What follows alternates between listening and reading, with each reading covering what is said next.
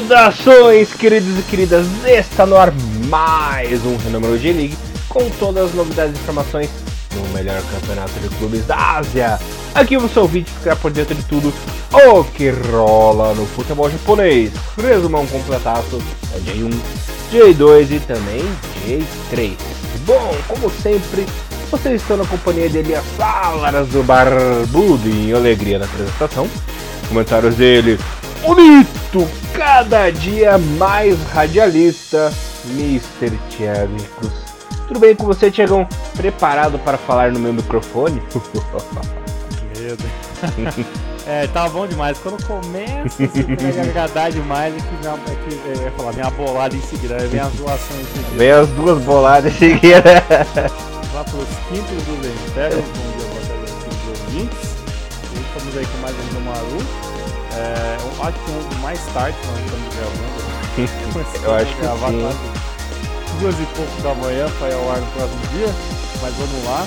Elias, aconteceu as últimas rodadas, teve agora a pausa do, do jogo da seleção japonesa e já temos definições do nosso querido campeonato japonês de divisão. Exatamente, Mr. Thiago Henrique. Temos aí duas definições. A primeira e mais triste, né? Que dói no coração de falar isso.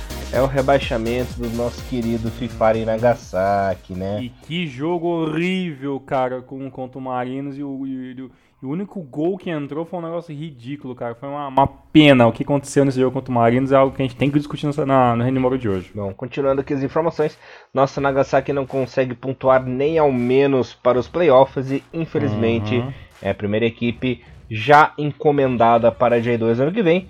E falando exatamente o oposto, lá de cima da tabela, saiu o campeão. Aliás, saiu o bicampeão. Parabéns ao Kawasaki Frontale, que mesmo perdendo na rodada, sagrou-se Uhum. o campeão. O bizarro é que o líder perdeu, o vice-líder perdeu. E a diferença não mudou, né? Então, Exato. o nosso querido Hiroshima dançou e Frontale merecidamente conseguiu o bicampeonato. Vamos começar falando, por que não, né? Do campeão Frontale que visitou o Cereço, um jogo chato, chato, chato de assistir. Eu literalmente, eu vou falar, galera, eu literalmente dormi no meio da transmissão. Eu, Que fase!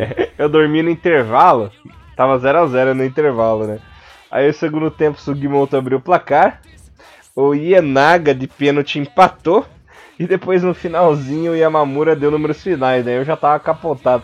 Quando eu acordei, já tinha acabado o jogo faz tempo, nem lembro o que que tava passando na TV ali, mas eu confesso a vocês que eu só vi a comemoração.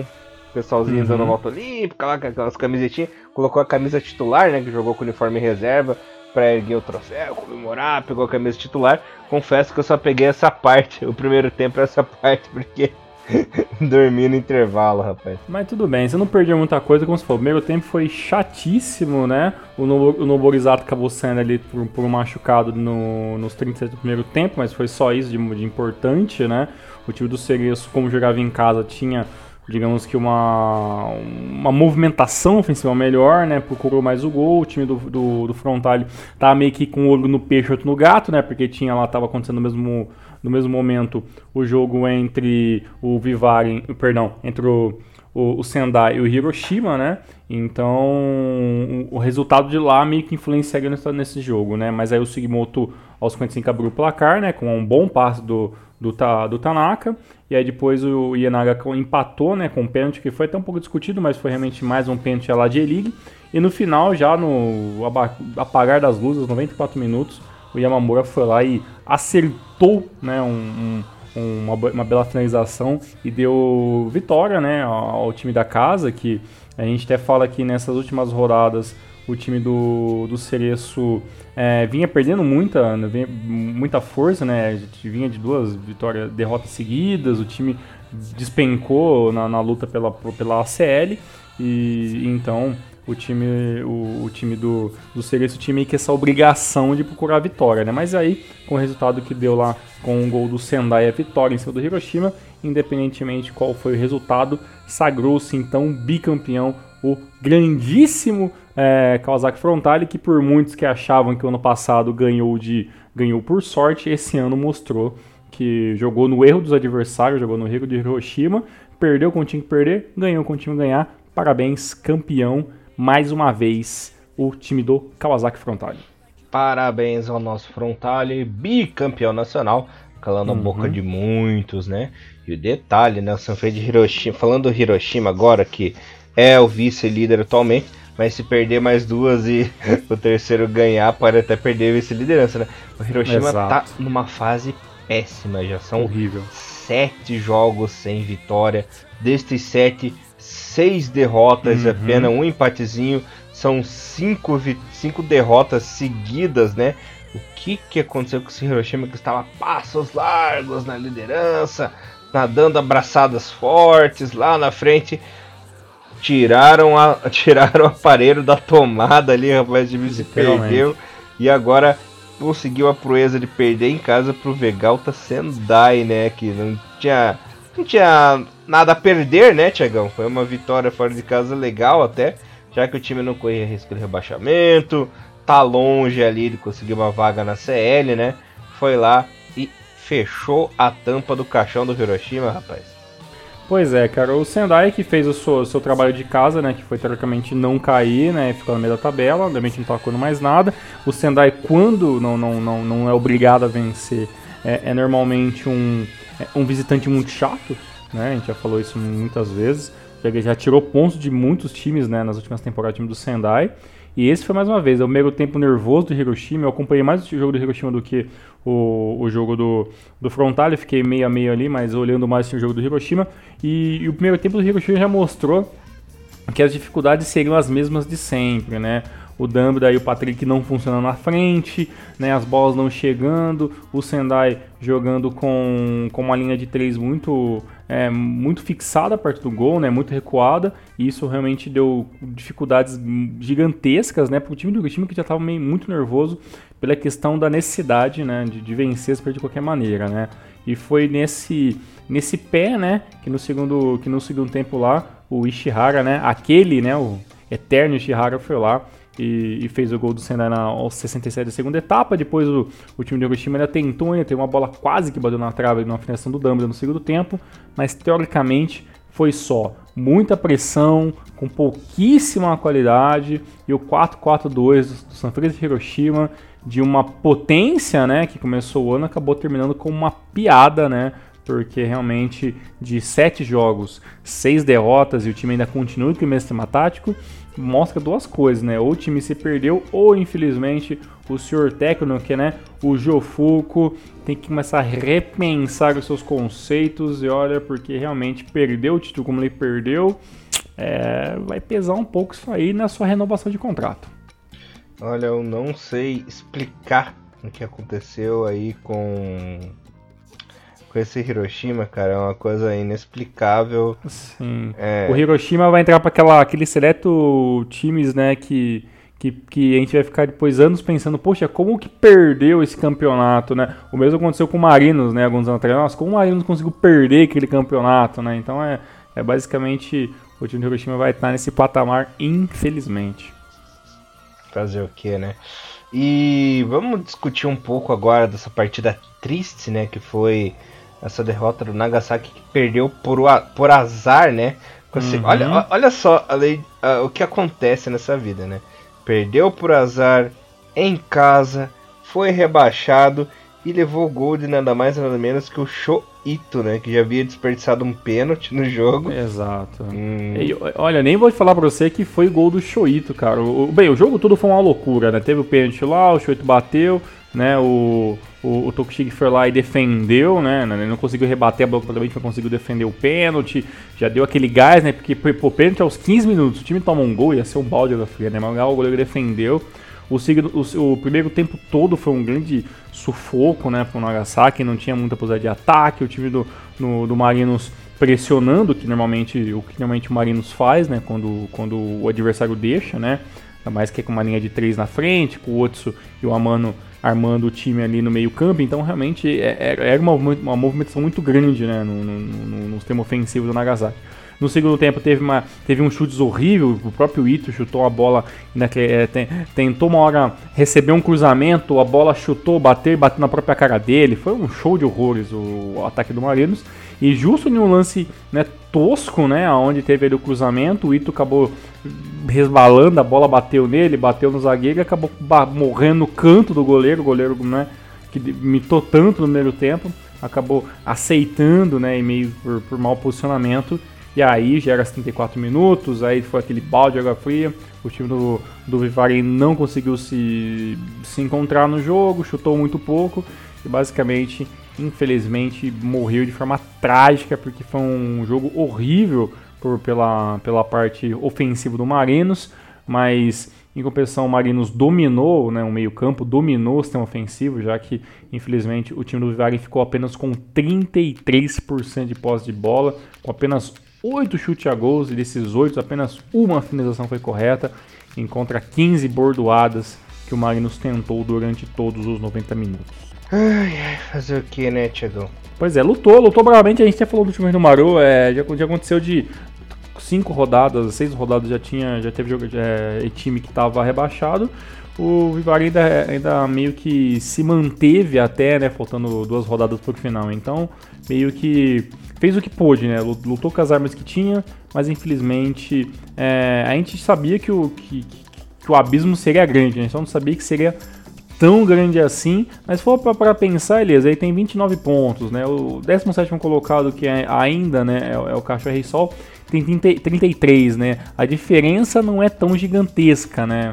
Mas realmente o Vivaren é, conseguiu 8 né, vitórias grandiosas, né? Pode conseguir chegar a 10, né? Num número mágico aí, mas é muito difícil, né? E 5 empates e 19 derrotas, é, esses são os números que deu é, o, o, rebaixamento, né?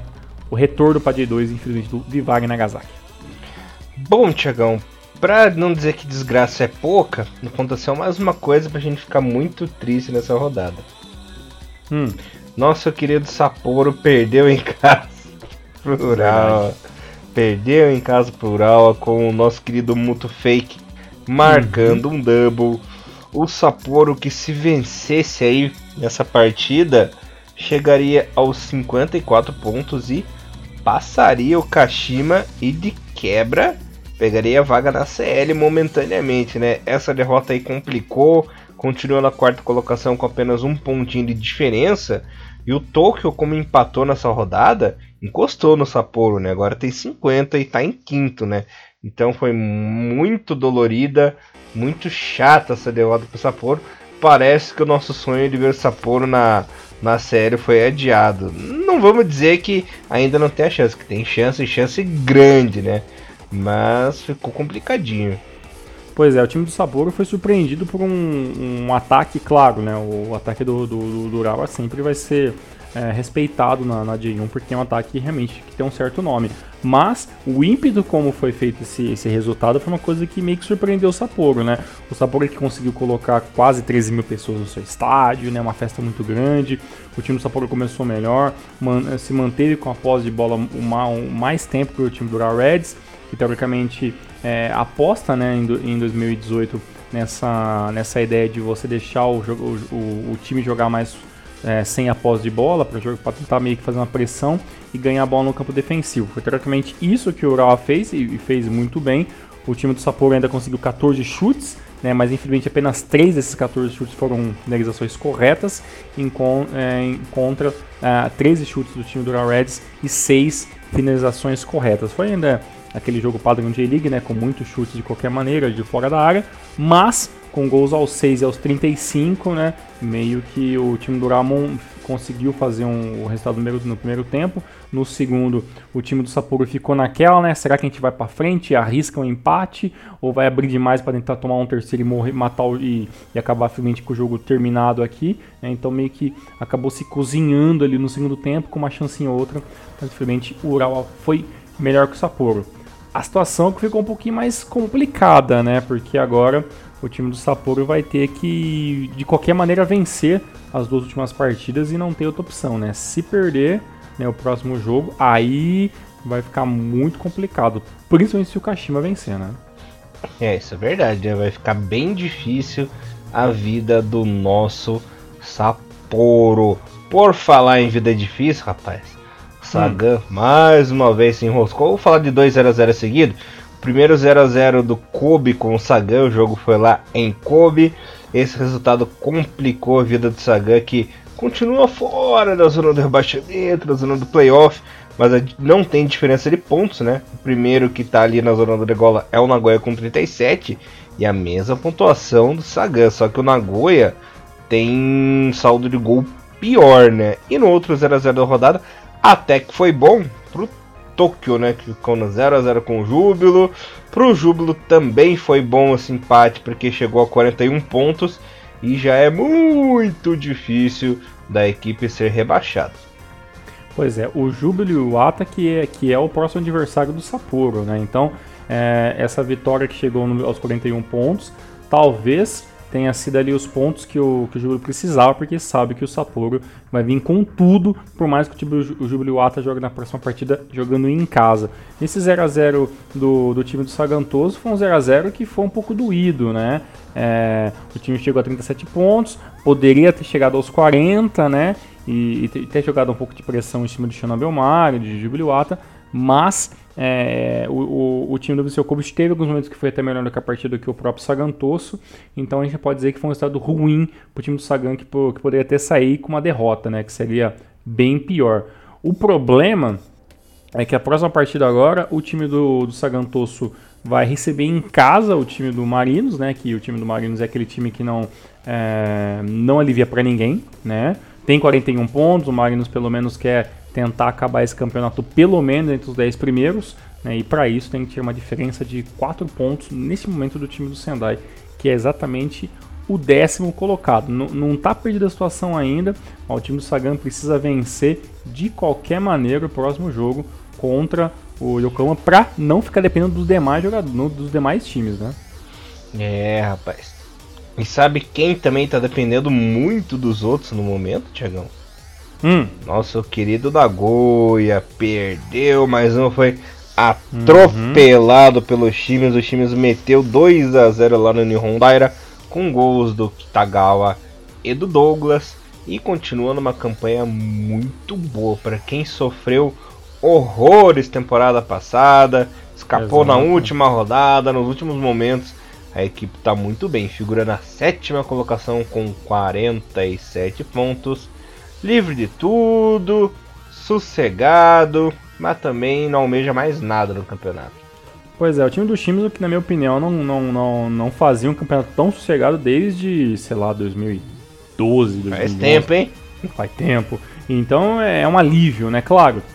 É um alívio que não ganha nada, né? Só se mantém na frente, beleza, lá e, e torce para não perder o que tá ganhando os jogadores. Pelo caso do Nagoya, foi mais um, um jogo que nada funcionou, né? É, no, no, primeiro gol ali, o, o goleiro do, do Nagoya ali é, deu uma reclamada, uma reclamada que foi de mão, que não sei o que, mas realmente não tem no replay mostrou que nada disso. Teve o segundo gol. É, e quando o time do Nagoya achou que poderia fazer alguma coisa para evitar, né, tentar ali um, é, lutar para voltar a partida, teve o primeiro gol, mas o gol estava impedido pelo jogador que estava indevidamente na frente do goleiro, né, em linha de impedimento, e aí teve, teve ali um bafafá, o, o gol foi anulado, e o time do Nagoya meio que perdeu as forças, não tinha mais como correr atrás do placar. 37 pontos, já depende, né? Já depende de, de, de, fracasso do Shonan Belmar, do próprio Sagantoso e uma vitória na próxima partida de qualquer maneira, né? Então é, o time do Nagoya tem uma última, uma penúltima chance, mas eu acho que na minha opinião se não vencer na próxima, eu acho que o time do Nagoya já vai se complicar completamente. E o time do Nagoya vai visitar o mordido e irritadíssimo Sanfrecce Hiroshima. Então, a possibilidade do Nagoya tomar uma chinfra, eu acho. Olha, Elias, não quero falar isso não, mas na minha opinião, o Nagoya já partiu. É complicado, né? E quem tomou na chinfra nessa rodada, imitando você, Tiagão, foi a equipe do Belmare, né? Perdeu fora uhum. de casa pro Gama Osaka. O coreaninho Alegria, né? Juan Wijo fez só mais ele. um golzinho, só ele que presta. E o Kono, né? É. Exato. Mas olha, é, a situação do Belmari também é bem complicada.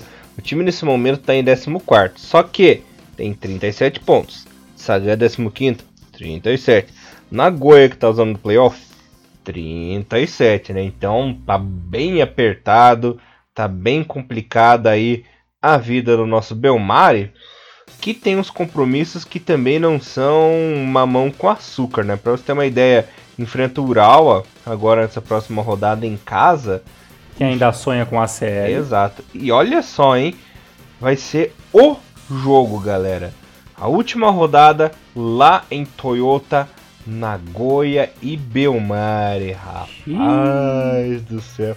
Se os dois perdem na próxima rodada, Exato. vão jogar a, literalmente a vida a última a rodada, hein? Puta merda, olha. Vai, se, se desse, cara, se chegar nesse patamar inacreditável, vai ser uma rodada é, impecável. Agora, que, que realmente o time do, do Shonan tá sofrendo pela sua própria incompetência, isso com certeza, né? O time sim é limitado, né? O time sim é, perdeu algumas partidas né, de maneiras muito, muito tolas, né? O, o próprio jogo contra o Jubiluata, que perdeu de 1 a 0 há duas rodadas atrás, é um exemplo disso, né? O time é, empatou até heroicamente com o time do times, o que era muito superior. E para o time do Gamba foi aquele 1 a 0 onde o Shonan não teve paciência para correr atrás, né? O time do Gamba, né? Malaco velho, né? Fez, fez ali o gol com, com o coreano alegria, né? O, o, o, jogo ainda até começou muito lá né? Com o time do Shonan dando uma pressionada, o Gamba tendo aqueles, aqueles errinhos né, clássicos que foram basicamente é, a âncora do time a temporada toda, né? Teve é, até um, uma falta que reclamaram que tinha, que tinha que ser expulso ali diretamente de Curata, mas foi só apenas cartão amarelo. E no segundo tempo toma o gol aos 60 minutos, né? Teve ali todo ali, né? Todo ali 30 minutos para correr atrás do placar, até mais 30 minutos, e o time acabou não conseguindo, né? Teve algumas modificações no lugar do Kikuchi, do Messac e tudo mais, mas infelizmente foi um pouquinho mais do mesmo. E o time do Shonan se enrolou durante as próprias pernas e o, e o Gamba, claro, né? Tipo, finalzinho de jogo ficou apenas segurando o placar. Vai ser realmente uma final complicada, viu? O time do Shonan que também que, que não, não vai ter, como você falou, não vai ter vida fácil. Se pelo menos empatar a Kurawa, já tá meio que valendo, mas se perder realmente complicou. É, e o Belmari que já chegou a ficar bem tranquilo no campeonato, né? Uhum. Mas na reta final resolveu peidar na farofa. Ê, Belmar, hein? É, desgraça. Pois é. Pois é. Bom, Tiagão, é, vamos falar da classificação no momento o que já tem definido. Definido, Frontale campeão, isso aí não se mexe mais, mas podemos ter mudanças na CL, né? No momento, o Hiroshima é o segundo com 56, em terceiro o Kashima com 52. Aí duas equipes podem entrar aí é, na zona da CL caso os dois times aí da frente percam as duas próximas partidas. É o Sapporo que está em quarto com 51 e o Tokyo em quinto com 50. Pro Tokyo é um pouquinho mais difícil, mas não é impossível, né?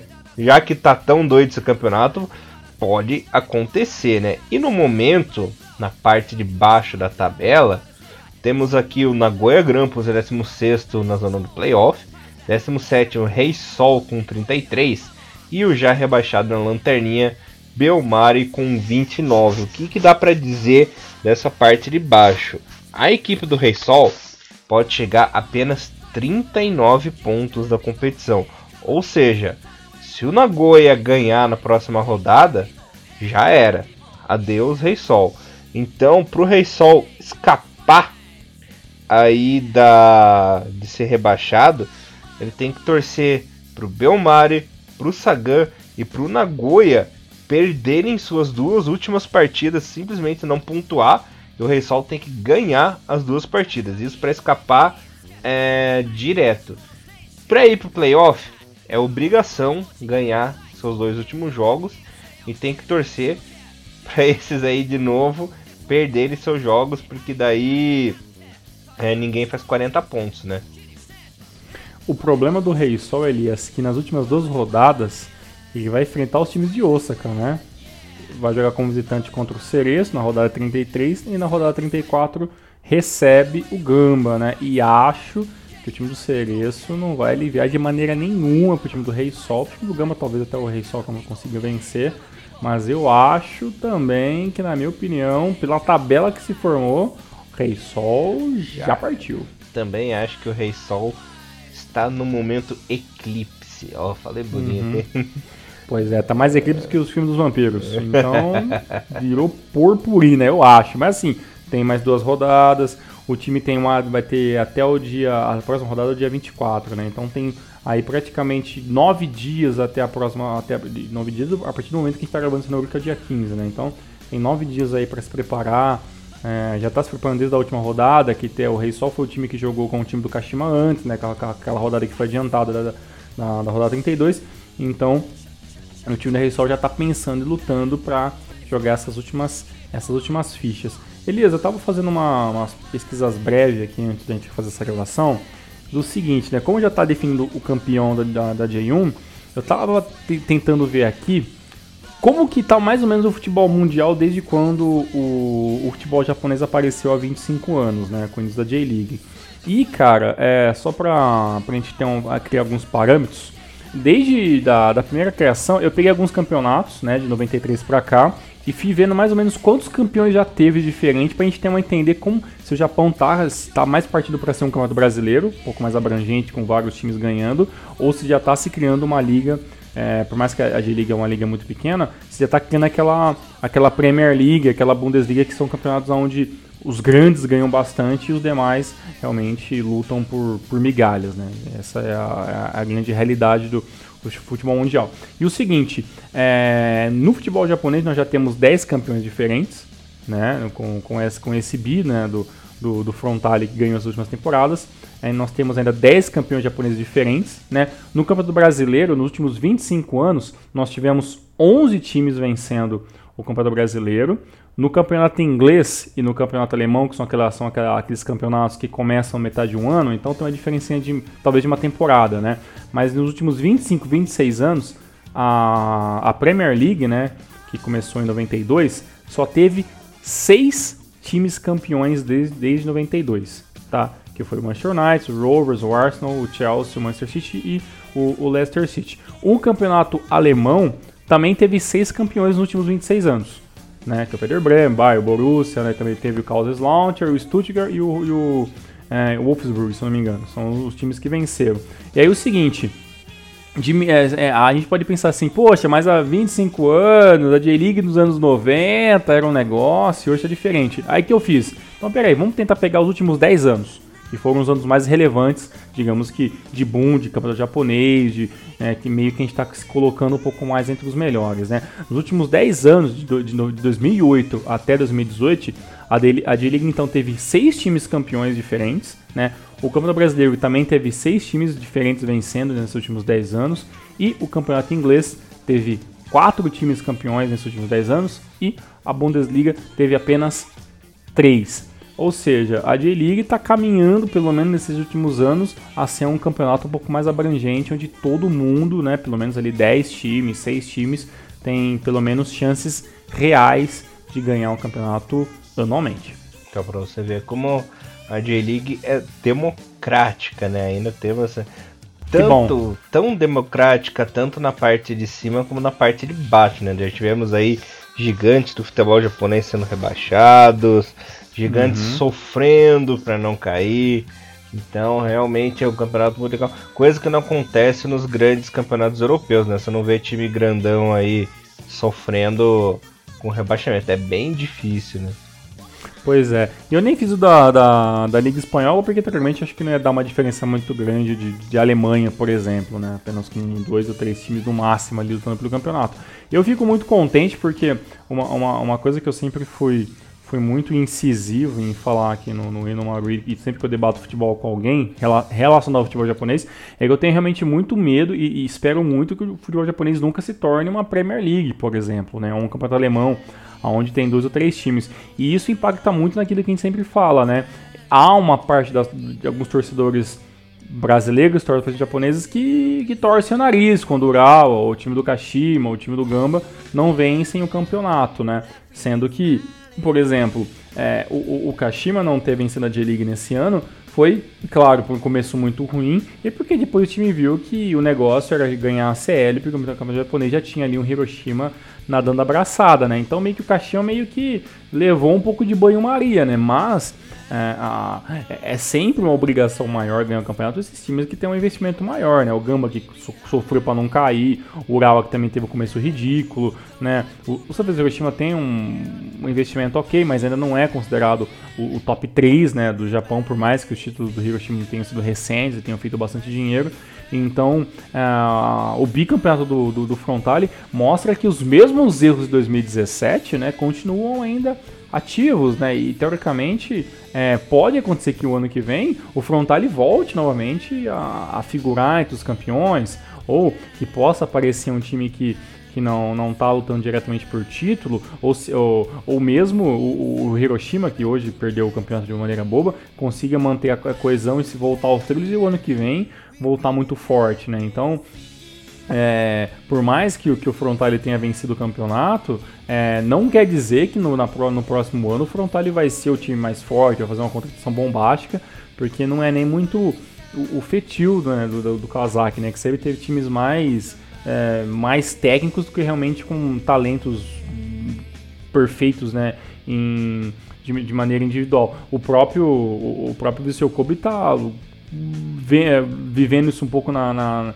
na, pele, né? Tem dois jogadores de, níveis, de nível muito bom, né? O Podolski poderia estar muito bem jogando numa MLS, o, o Iniesta jogando num, num campeonato chinês, o Ondo um campeonato italiano jogando muito bem, e tá no Kobe e, e, são dois jogadores que não fizeram milagres, né? Não fizeram o Kobe se tornar campeão de uma noite por dia, né? Então, é, pelo menos a J-League vem mostrando que pelo menos nos, nos próximos 5, 6 anos não há a, a, lógica de ter uma hegemonia de um time só, né? O que é muito bom para o campeonato inteiro, né? Crescer, não só um time só, como infelizmente alguns torcedores acham que é a melhor solução. Falou bonito, Tiagão. Falou muito bonito.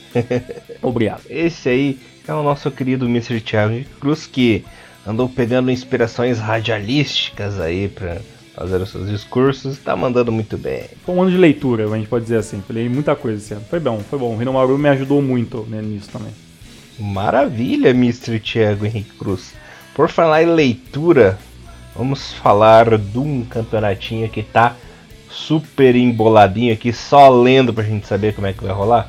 Vamos ver as maluquices da J2. Exatamente. Galera, estamos aí na quadragésima primeira rodada e simplesmente temos quatro concorrentes ao título. Caraca quatro equipes podem sagrar-se campeãs aí da J2 no fim de semana, né?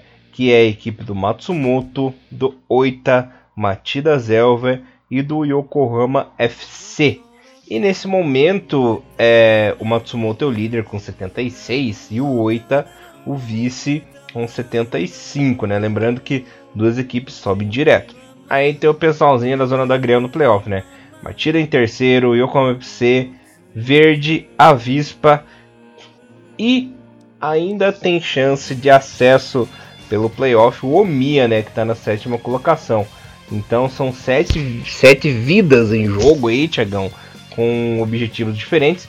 Lembrando que de título só esses quatro mesmo, já que o Verde não pode chegar aos 75 pontos que estão oito Matida. Então, é, Verde, Avispa e Omiya só conseguem a vaguinha no playoff, não conseguem o acesso direto. Mas Matsumoto, Oita, Matida e Yokohama têm chances reais. Minha, ó, você é um cara bem. Eu não vou ser imparcial, sou um cara bem imparcial, todo mundo sabe disso. Yokohama FC tá no meu coração aqui e será o campeão da J2 se tudo der certo. Sobe direto Matsumoto e sobe direto o Yokohama FC. Antes do Tiagão dar a opinião dele, vou passar os resultados do fim de semana. O Oita venceu o Tsuegen por 2 a 1 Yokohama FC 2, Fadiano 1, Kyoto 0, Jeff 3, Omiya 2, Montedio 1, Verde 1, Kamatamaré 0, Renofa 0, Kofu 1, Avispa 1, Roaço 0, Mito 1, Gifu 1, Totig 0, Matsumoto 1, Tokushima e Alberex ficaram no 0x0 e Ehime e Matida ficaram. Aliás, o Matida ganhou fora de casa do Ehime pelo placar de 2 a 0. Falando dos jogos chaves da última rodada, olha só os compromissos dos times que ainda têm vida. Simplesmente Matida e Verde na última rodada. Matida uhum. que almeja o título ainda da J2. O Verde que um empatezinho aí já garante a equipe pelo menos no playoff, né? O Kofo recebe o Yokohama FC em casa. Yokohama almeja planos de ser campeão. Disse se não conseguir o título de pelo menos subir direto, né? O nosso querido Avispa enfrenta o Gifo fora de casa, jogo complicado para a Avispinha. Fadiano Okayama recebe o Omiya. Omiya jogo difícil fora de casa. Também esqueci de alguém, esqueci de alguém, deixa eu pensar. Ah, Monterio e Oita, né? O Oita também quer aí o seu título. Vai decidir fora de casa se consegue alguma coisinha. Mas meus preferidos aí são Matsumoto e Yokohama, Tiagão. Não sei se tô sendo muito bairrista. Qual a sua opinião aí? Cara, com certeza seria. Como eu falei, foi um sonho o Yokohama conseguir passar direto, com certeza. Já que o título não, não, não é tão viável, né? Porque vai. Porque tem, poderia chegar aos mesmos números de, do, do Matsumoto, né? Então talvez seria mais complicado, mas passar direto seria ok. Mas no, eu, eu, vou, eu vou seguir nessa última, nessa última rodada um, a lógica de quem joga em casa tem mais a vantagem, né? Então, por exemplo, o Matsumoto vai jogar contra, contra o Tokushima Vortex em casa, então a, a, lógica da vitória, o empate, né, já tá bem ok, o Tokushima que já não luta por nada, então ainda é bem colocado. No caso do, do Oita, como ele joga fora de casa, né, por mais que é só o, o Montedio Amarelo também não tem uma temporada também perfeita, acho que o Montedio pode dar aquela, aquela, aquela engrossada no caldo. Já o Machida joga em casa contra o Verde, né? No entanto, é o seguinte: se o Machida vencer e passar direto, o Verde tem grande chance de ficar fora, né? Porque aí o, o Oita, o Omiya que, que, que, vai, que vai enfrentar o Okayama pode vencer, tem, tem futebol para isso, e aí ele chegaria a 71 pontos, né? Então aí o Verde teria que depender de um, de um vacilo do, do, do Fukuoka para não passar e tudo mais. Na minha opinião, eu acho que vence né? Passa ali o, o, é, o Matsumoto e o Matida Zelvia, cara. Mas infelizmente a gente vai, eu vou acabar excluindo o verde se essa situação se concretizar. Mas se dá é, Yokohama FC, com certeza eu ficarei imensamente feliz e gostei, com certeza estarei vendo esse jogo, já que já, já vão chegar na última rodada né, da, da J2 e os jogos vão acontecer todos no dia 17, né, nesse, final, é, nesse final de semana, dia 17 do 11, todos os jogos às 3 horas da manhã. Então é um final de semana todo voltado para J2. Uhum. E detalhe, né, Tiagão? Se o Matias classificar direto, elimina um time da J1. Então uhum. teremos só dois rebaixados, né? Verdade, né? O Matilda pode salvar um pode salvar o rabo de alguém ainda, né? Uhum. Putz, tá, então eu quero que dê o Cão FC. Mas o Matida tem muita chance, vamos ver. É uma pena, né? Porque o Matida tem aquele negócio de que ele, que ele não teria o ele não teria licença, né? Então não passaria, né? Então é, é muito chato isso, mas o, o Machida, talvez o Machida, por honra, pode, vai jogar com tudo, né? Mas é, pode ser, né? Isso é sempre um fator que talvez dá uma desanimada nos jogadores. Poxa, não vai se matar pra cacete, ficar em segundo não ganhar nada, né? Talvez um bicho, né? Mas, é, por favor, né, Machida Zé, tá na hora de começar a correr atrás desse, né, dessa licencinha aí, porque já mostrou que futebol pra J1, pelo menos pra chegar na J1, tem. E detalhe, né, o Matida é aquela, aquele famoso, aquela famosa persona não grata, né? Porque pode uhum. fuder os times da J1, pode salvar os times da J1 e pode fuder os times da J2 também, porque caso vença o playoff, aí não sobe ninguém. Exatamente. É bem assim, tá bem snipe. E uma última informação, só claro, né, que eu sempre tenho que cornetar o Kyoto. Kyoto quer fazer aquele jogo do, do obrigado, né, que vai enfrentar o Kamata Maré, né, que é o time que, que, que já, tá, já tá rebaixado. Kyoto que, que passou aquele papelão de perder 3 a 0 pro Jeff, né, e, e, e mostrou a sua incompetência, só tá se, se mantendo a J2 por causa do, do, do Elias que fudeu o Kumamoto e do Kamatamari por causa do Elias. Então, é o jogo do obrigado, né? O Kyoto vai dar um bicho, vai dar um, vai dar um dinheiro, né, pra galera lá. Então, porque realmente Kyoto, o campeonato ridículo, eu acho que o ano que vem o Kyoto é um grande franco favorito para cair para J3, junto com o Gifo. É impressionante como as coisas sempre sobram para mim, né? Exatamente. eu, eu, quero, eu quero que você vá com a camisa do, do, do Kumamoto sem falta no final do ano. Eu preciso tirar uma foto junto com você nisso aqui, cara. Vou mandar, vou mandar no, no, no Twitter do, do Kumamoto. Ó, esse é o responsável pela sua queda. Vai te encher no cu a camisa. é isso, né? J2 muito empolgante, né? Que bom, que bom. eu não consigo parar de rir agora. Tava lembrando aquela vez que eu falei uma avispa Tiagão, né? tipo, Thiago, desde aquele dia nunca mais foi o mesmo. Desde aquele dia a avispa só afundou. Exatamente, tá lá, ó. Tá, tá 109 pontos, tá um ponto né, na endomia e vai jogar na última rodada contra o Gifo, né? Então chances de vencer são muito boas, né? Então, aviso com o Thiagão. Mas não duvido que o aviso pro Thiagão pegue essa vaga por eu, não, também, eu também não duvido de nada também. Um, acabar um a um, cara, lá com o jogo no Gifo, eu me ia vencer, acaba passando pro playoff. Eu não duvido nada. Ai, ai. Bom, bora pra J3 agora, Thiagão? Bora. J3 já tá definido pelo menos uma coisinha, né? Ryukyu já é o campeão faz tempo. E temos uhum. aí quem, quem será que subirá para a J2 também. A tabelinha foi o seguinte: o Ryukyu também vai se fuder, né? Foi campeão, aí agora Acabou. já relaxou, colocou é, um time lá, time, time Z. E, lev Z, e levou de 6 do Cereço sub-23. Pariu, não pode elogiar ninguém essa merda de campeonato. Não dá, olha, levou de 6 do Cereção, do Cerecinho, né, Tiago? Do Cerecinho sub-23.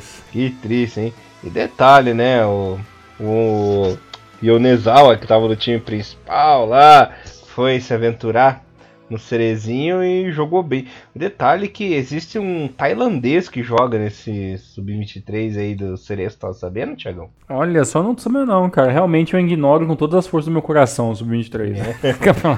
Mas é, é, espero que esses jogadores, que o Sub-23 do, do Gamba, do Cereço, que esses caras da próxima temporada comecem a migrar pro time principal, né? Pra pelo menos dar uma rodagem melhor, né? Porque, tipo, o time do Cerezo tá em sétimo colocado, o time do Gamba tá em quinto.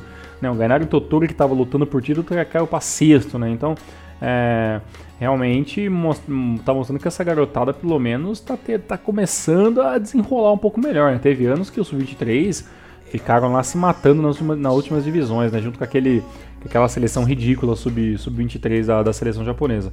Então, pelo menos eu espero que essa galera tenha esteja usando esse, esse gás todo para conseguir um espacinho nos times principais. Né, vamos ver se consegue mesmo. Né? E o detalhe é que esse tailandês que eu estava comentando, o nome dele é Chawat Verachat. Ele, além de ser destaque do Cereço Sub-23, ele é destaque da seleção Sub-23 da Tailândia também, né? Um Olha cara... só uma seleção que está precisando urgentemente de bons jogadores para se manter nesse foco, né? A uhum. Tailândia está com uma, com uma geração, claro, não é brilhante, mas é uma geração que está começando a incomodar, ah, digamos, aquela Série B da, da Ásia já. É, né? já conseguiu classificação para a última fase das eliminatórias. Uhum. É um time que está crescendo. Bom, falando dos resultados ainda aqui, Thiagão Sagamihara meteu 1x0 no Fujieda, o parceiro 2x1 no Gamba Sub-23 Yokohama Sports perdeu pro Gula em casa por 3 a 2 Cataler 1, Azul Claro 2, Guiravan 0, Blomets 2 e Zaspa 3, Gainari Totori também 3. Esse já foi o jogo de J2, hein? Quem diria? Bom, exatamente. É, né? Classificação é o seguinte: Ryukyu ainda é líder, ninguém tira mais, 63 pontinhos. Aí tem a zona apertadinha, né? Kagoshima em segundo, 51. Azul Claro em terceiro, 48. Zaspa, 48 também. Acho que são essas equipes que vão disputar aí realmente a outra colocação. Lembrando que estamos aí na 29 rodada de 32, 32 rodadas. Então o negócio já tá bem no final. E lembrando que o Mico, né? A pior equipe aí dessa competição, o Giravans, que já foi time de J2, né? Chegam o Giravans aí, lá na lanterninha com 26 pontos. Para vocês terem uma ideia de como o Giravans tá ridículo esse ano, O Fudieda, que é o 16, tem 31 pontos. E o Giravans, que é o último, tem 26, né? Olha só a diferença do 17 para o 16. É, diferença gigante, né? Uma coisa que eu acho também já tá meio que resolvida são os artilheiros, né? Os brasileiros dominaram nessa parte. O Leonardo, o Leonardo do Gainari tá lá com 22 gols, tem o João Gabriel com 16, tem o Fernandinho lá atrás, mas também um outro brasileiro que também é do Gainari. Então acho que vai acabar ficando com o Leonardo nessa. Né? Apesar de ter algumas rodadas ainda, né? Tem aí acho que é, três rodadas, então ah, há tempo de ter, de ter, essa luta lá. Mas infelizmente o, o Sagamihara mostrou que é, que se tem um ataque muito bom, tem uma defesa igual, inversamente ruim, né? Tá em décimo colocado, perde um, ganha outra, ganha as últimas duas, mas não é um time muito organizado, então isso dificulta um pouco pro, pro João Gabriel acabar é, se consagrando, né? Já que tem que fazer vários gols, porque a equipe também toma muito. Mas foi um campeonato que relativamente, no grande geral, foi interessante, mostrou um desempenho legal. É, acredito que quando a gente fazer né, o Rinomaru com o final da J-League, já tem mais ou menos resolvido, mas acho que a J3 não, não, vai, não vai sair muito de, de Kagoshima, né, Azul Claro, né, e o Kusatsu, na pior das hipóteses, sendo o segundo colocado. Não, não vai sair muito mais disso, não. Acho muito difícil. Tava vendo que esse João Gabriel, ele jogava no Cruzeiro, mas eu não lembro dele jogando no Cruzeiro, não, sinceramente. É, o, o, Cruzeiro que, que tem, às vezes, tem tanto jogador que a, a, a rotatividade do elenco é muito grande, né? O, se me engano, o Cruzeiro teve uns atrás e que foi considerado um dos maiores elencos brasileiros, né? Com, em questão de quantidade de jogadores e tudo mais. Então, realmente, é, se passou por lá, eu também, infelizmente, não vi. Só perde pra aquela loucuragem do Palmeiras, né? Que tem um milhão de jogadores. Exato, parecia time de fio americano, né, cara? Tinha três times, né? O Palmeiras. ano passado não adiantou nada, teve três times nenhum prestando. Mas agora Exato. essa temporada tá prestando. pois é, e também estamos achando. É, já, já, que você citou esse assunto, vamos, vamos estender pra Câmara Brasileira, Elias? Você acha que já acabou ah, também não, ou você tô... acha que tem um gás ainda? Tô com dor de cabeça pro Campeonato Brasileiro. não, eu, eu não Na digo... Série B talvez fica difícil já, né? É. Mas né, a Série B já resolveu tudo, né? Vamos, esquecer a Série B ah, assim, na Série A. Podia falar Palmeiras, né? É, Série B você vai falar muito no que vem porque o time vai cair, né? Mas não é brincadeira. não, não, porque tem times piores que nós. Eu tô, tô torcendo muito ali pra Chapecoense, Vitória, pra essa galera toda, pô, Ceará, Lisca doido. Deixa, deixa nós sofrer, porque depois do jogo de hoje, meu Deus do céu. Corinthians é o Sagami Rara paulista. Sagami Rara. É o Guiravans, né? é o Guiravans. É, é o Kyoto Sanga, né? Da capital paulista. Olha, não, mas falando da Série A sério agora, olha, nunca dá pra afirmar, né, o que vai acontecer. Mas é muito difícil, difícil de tirar é difícil, esse título do né? Palmeiras. A equipe tá muito bem embalada. E a gente sabe que o Inter tem costume de pipocar, né? Já na Série B, ano Sim. passado, o Inter era o franco favorito, aí ia ganhar a Série B e perdeu na última rodada pro América, né? Então, pois não, é. dá, não dá pra confiar muito no taco do Inter, Exato. não. E o Inter meio que já fez um, meio que um semi-milagre ali, né? Tá em segundo, na frente de, pô, o São Paulo, que tava embalado e tudo mais, e já chegou a ser uhum. líder, né? O, o Flamengo fica sempre no cheirinho, né? O Grêmio que tá puto por perder a Libertadores. Então, mas eu acho que realmente fica difícil mesmo. A, a, como sempre, né, o Campeonato Brasileiro às vezes tem mais, é, mais é, brigas né, e mais emoções na parte de baixo né, da tabela do que realmente na parte de cima. A única coisa que a gente sabe é que o Paraná também já partiu dessa para melhor também, né? E vai ficar ali quem que vai conseguir escapar, né? Se é Ceará, se é Vasco, se é Corinthians, se é Pecoense, se é Vitória, né? O América Mineiro. Então, realmente, uhum. a briga na parte de baixo é grande. Na parte de cima também, para mim, já acabou. Eu acho que foi realmente do Verdão esse ano. Uhum. Bom, da parte de baixo da tabela, Paraná já era. Acredito que América e Vitória estão se afundando aí. É incrível como a América não consegue, né, cara, se manter na, na Série A, né? Que Puta merda. É, o América foi bem até uma certa altura do campeonato e simplesmente despencou, né? Foi ladeira Exato. abaixo. Agora a equipe contratou um mito, né? Givanildo aí pra ver se. Uhum. Givanildo e América já são a mesma pessoa, né? Ele já treinou tanto aí essa equipe do América. Verdade. A entidade da equipe do time já, né? É, é tipo. a entidade. É, um custo, é, né? No desespero tem que chamar ó, Chama... o São Givanil, né? É, você coloca um, um tapete um vermelho pra cachaça, um frango ali, invoca o Givanil dele. Não, uma rapadura, né? No lugar do A rapadura. o Ceará que tá. A única coisa que eu sei do Ceará é o Lisca doido. Isso que eu sei do Ceará. Eu só espero, é, que, brasileiro. Eu só espero que no fim não tenha uma missa de corpo presente, né? Que situação da Ameriquinha. que situação. Tá. Lá, do coelho. Lá do em coelho. Belo Horizonte é conhecido como Mequinha. O Mequinha, olha, só, só realmente é, o fino da bola. A gente já, se a gente já fala bosta sobre J-League, imagina se a gente fez um podcast do futebol brasileiro. Ai, meu Deus do céu. Muito bom, muito bom nisso. A gente ia ser pior que aquele no videozinho. O cara fala daquele jeito, aquela máscara. É, é, exatamente. Na Série B também já meio que resolveu algumas coisas também, né? Já, já, sub, já sabe quem vai subir, já tem campeão. Pois então, então que... Fortaleza praticamente campeão. CSA praticamente garantido aí. Terceiros e quarto colocados que ainda tá na disputa Goiás, Havaí, Ponte Preta, e Londrina, né? Caraca, não, Londrina. E o Vila É, pra você ver a fase do Coxa, né? O Coxa não vai subir e é capaz dessa porra desse Londrina subir aí, né? É, é, infelizmente é mais um ano que o Guarani e o Curitiba morreram abraçados. E detalhe, né? O Curitiba e o Guarani, únicos campeões brasileiros aí nessa uhum. porra da Série B. Pior, o Guarani ainda tadinho, né? Tá numa crise financeira, tá se reconstruindo ainda. Tanto que o planejamento do Guarani é, era apenas manter-se na Série B, né? Inclusive teve chance de acesso e tudo, foi muito bem. É um time que está se reestruturando. E já o Curitiba era obrigação, era obrigação é, ser campeão dessa Série B, porque tinha uma cota muito acima dos demais. Era o time que mais tinha dinheiro e enfiaram no cu tudo. O planejamento ridículo aí do Coxa. É lamentável o que essa equipe fez aí. E mais uma vez, mais um ano sendo chacota, passando vergonha a nível nacional. Lembrando que o Coxa até metade do ano conseguiu a proeza de ser vice-campeão paranaense para o time reserva do Atlético Paranaense, né? Caraca. E agora passou mais essa vergonha não subindo. Parece que o, o o, o poço do coxa não tem fim, cara. É... tá indo nervoso. É, tem que rir pra não chorar, né, mano? É que eu ia fazer uma piada aqui, mas se fizesse, acho que as pessoas vão ficar ofendidas.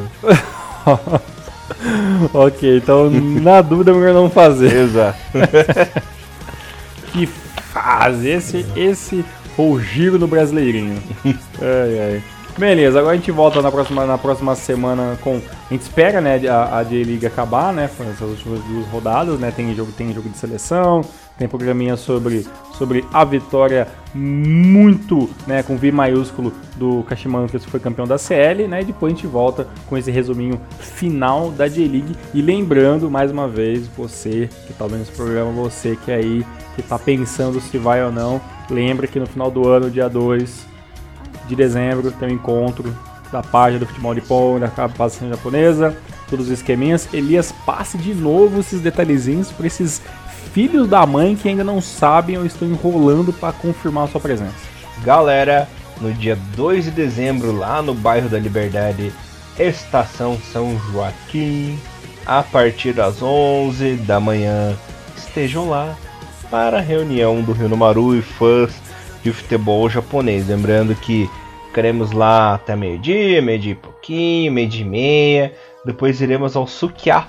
Ali só atravessar a rua, fazer um almocinho e depois é zoeira interminável, né? Uma zoeira atrás da outra. Então, ó, dia 2 de dezembro em São Paulo, capital, estação São Joaquim, na Catraca. Só esperar a galerinha ali que o pessoal é gente boa. Lembrando que essa já é a terceira edição.